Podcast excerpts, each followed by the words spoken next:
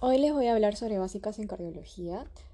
Voy a estar tratando dos temas por semana. Esta semana, o bueno, desde hace unos días han visto que he estado subiendo, o han escuchado, que, he estado subiendo información sobre lo que es cardio y pediatría. Pues esta semana me propuse avanzar esos dos temas, repasarlos. Y bueno, empecemos con lo que es eh, básicas en cardiología.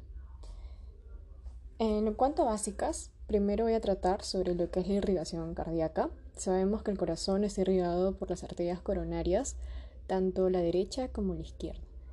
Si hay alguna alteración en la arteria coronaria derecha, van a haber alteraciones en el sistema eléctrico. Si hay alguna alteración a nivel de la arteria coronaria izquierda, el defecto va a ser en cuanto a su contracción muscular, o sea, la parte mecánica, y nos va a resultar en una insuficiencia cardíaca congestiva. Como un dato extra, como sabemos, las coronarias salen de la aorta, ¿no? Casi ni bien nace la aorta, ahí nomás salen las arterias coronarias. La aorta tiene tres valvas sismoideas. Eso es un dato extra. ya bueno. ¿Cuáles son eh, las ramas de la arteria coronaria derecha?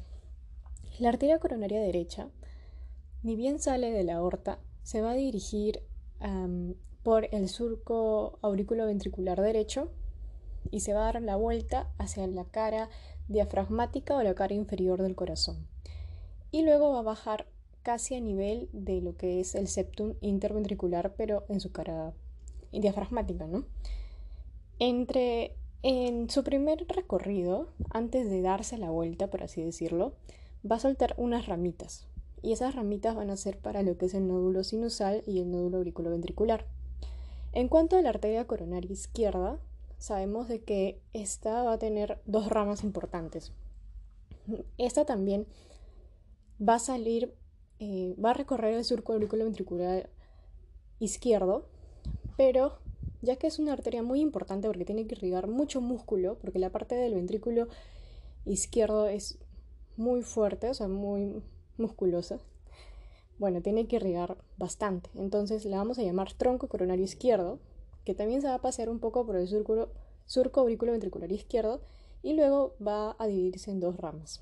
La rama, la rama descendente anterior, que va a bajar por lo que es el septum interventricular, pero a nivel de la cara septal de lo que es el corazón. Y la otra rama es la circunfleja, que se va a ir dando la vuelta casi como la otra arteria, la arteria coronaria derecha, casi similar.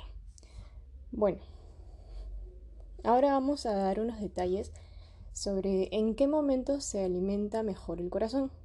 Como sabemos, el corazón tiene diástole y sístole, o sístole y diástole.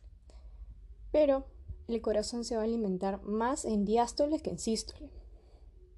¿Por qué? Porque se alimenta en un 80% en diástole y un 20% en sístole. Ahora vamos con las caras del corazón. El corazón es como una pirámide oblicuo echada, casi mirando hacia lo que es el lado izquierdo de nuestro cuerpo, y está reposando sobre lo que es el diafragma. Como toda pirámide tiene cinco lados, una base y luego las cuatro paredes laterales, ¿no? En fin, el corazón va a ser similar, o sea, también tiene cinco caras, que ya lo expliqué en el anterior eh, audio, que era la cara septal, la cara anterior, la cara lateral o lateral izquierda si deseamos, porque está en contacto con el pulmón izquierdo. Luego lo que es la cara diafragmática o cara inferior, porque está mirando hacia abajo. Y luego la base, que la base, como toda pirámide, pues va a ser en este caso posterior, porque va a estar mirando hacia atrás, hacia la espalda. Siempre recalco, esta diferencia entre posterior e inferior porque en mi caso yo, yo me confundo mucho. No es muy fácil para mí acordarme cuál es posterior e inferior. Así que ya encontré esta forma y espero que te sirva a ti también. O sea, posterior porque está mirando hacia atrás. ¿Ok? Y esa es la base del corazón. Y la cara inferior que está mirando hacia abajo, hacia el diafragma. La cara septal y la cara anterior van a estar irrigadas sobre todo por la arteria descendente anterior, que es rama de la del tronco coronario izquierdo. La cara lateral, que se va a dividir en lateral alta y lateral baja por la circunfleja. también que nace del tronco coronario izquierdo. Y la cara inferior y posterior es sobre todo por la arteria coronaria derecha. Como les dije en el anterior audio, si lo escucharon, la arteria que más se complica y que es más frecuentemente causa de un infarto es la arteria descendente anterior, ¿no? Entonces, les voy a dar más datos sobre esta arteria descendente anterior. La arteria descendente anterior es la que más frecuentemente se tapa, es la que más complicaciones nos puede dar. Y como nos da más complicaciones, si te pregunto cuál es la arteria que te produce más shock cardiogénico, es la arteria descendente anterior. ¿Cuál es la arteria que te produce más muerte súbita? Pues como era la que más se complicaba, la arteria descendente anterior. Ahora, otro dato. ¿Cuál es la arteria que se relaciona con la dominancia? La dominancia está, o sea, cardíaca, está relacionada con de dónde, o sea, te preguntas, ya a ver, dominancia cardíaca. Después de este término, tienes que preguntarte, ¿de dónde nace la arteria descendente posterior? ¿Ok? Y les había dicho que la arteria descendente posterior era rama de la arteria coronaria derecha. Pero no siempre es así, pero es lo más frecuente. Es decir, Generalmente la dominancia va a ser del lado derecho porque la arteria descendente posterior en un 80% de las veces nace de la arteria coronaria derecha, pero en un 20% la dominancia puede ser izquierda. ¿Por qué? Porque puede nacer de la arteria circunfleja. Ahora, ¿cuál es la arteria que se relaciona con un infarto de miocardio agudo posterior, o sea, de la cara posterior o sea, de la base del corazón, puro. Bueno, en este caso tú te preguntarías, puede ser la arteria descendente posterior o la arteria coronaria derecha, pues no la pienses mucho, simplemente cualquier cosa de lo que tiene que ver inferior o posterior marca la arteria coronaria derecha, ¿ok? Porque, bueno, lo resalto porque ahí sí eh, me confundo un poco. Entonces, para repasar juntos, eh, si tenemos un infarto de miocardio agudo posterior puro, ¿cuál es la arteria que más se relaciona? La arteria coronaria derecha. Y si te ponen cara inferior o cara posterior inferior, porque están muy relacionadas el infarto de esas dos, solo pon arteria coronaria derecha. Y bueno, ¿cuál es la arteria que si se tapa se relaciona con más arritmias? También es la arteria coronaria derecha. ¿Cuál es la arteria que genera más arritmias? La arteria coronaria derecha, porque como les dije, irriga a lo que es los nódulos, ¿no? Bueno, ahora, estos datos que les voy a decir para mí son los datos raros, ¿no? Ya. ¿Cuál es em, la arteria que se relaciona con una posibilidad de rotura del ventrículo? Es decir, de, sobre todo de la pared libre de la cara lateral del ventrículo izquierdo, vendría ser, ¿no? Pues es la arteria circunfleja. ¿Ya?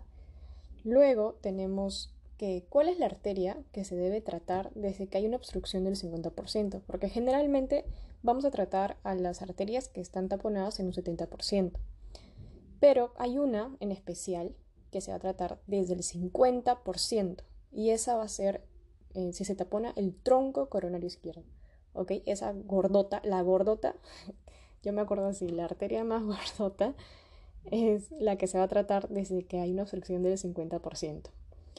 Luego tenemos otro dato, que es cuál es la arteria que se ve implicada con mayor frecuencia a, generarte una insuficiencia cardíaca.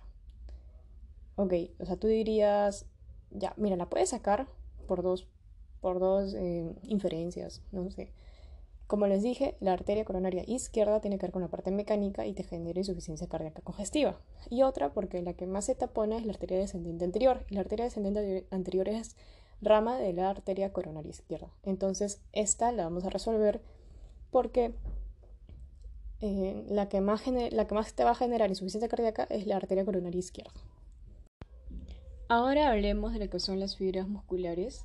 Sabemos que la unidad funcional de la contracción cardíaca son las sarcómeras. Las sarcómeras van a ir desde una, un disco Z a otro disco Z.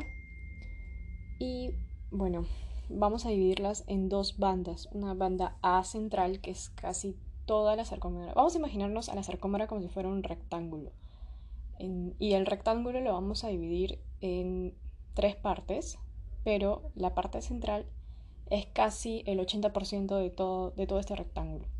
Entonces, esta parte amplia se va a llamar banda A, que es oscura o dark, por eso, banda A de dark, y que es la banda oscura y que va a estar repleta de lo que es miocina.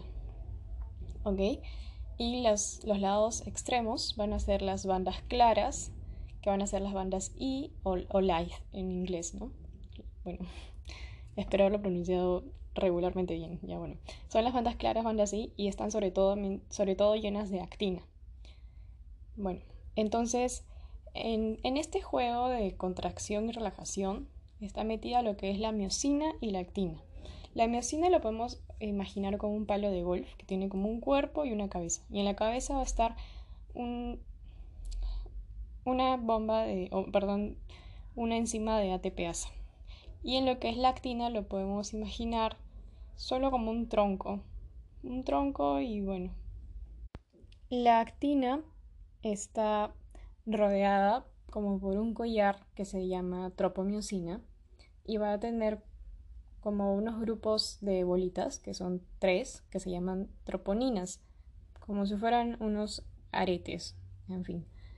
Eh, aquí les voy a contar una historia muy interesante que lo explica el doctor Manolo Briseño de la Academia Diamedic, que es la siguiente, ¿no? O sea, la actina es como una señorita y la miocina es un joven, ¿no? Y quieren estar juntos, sí o sí.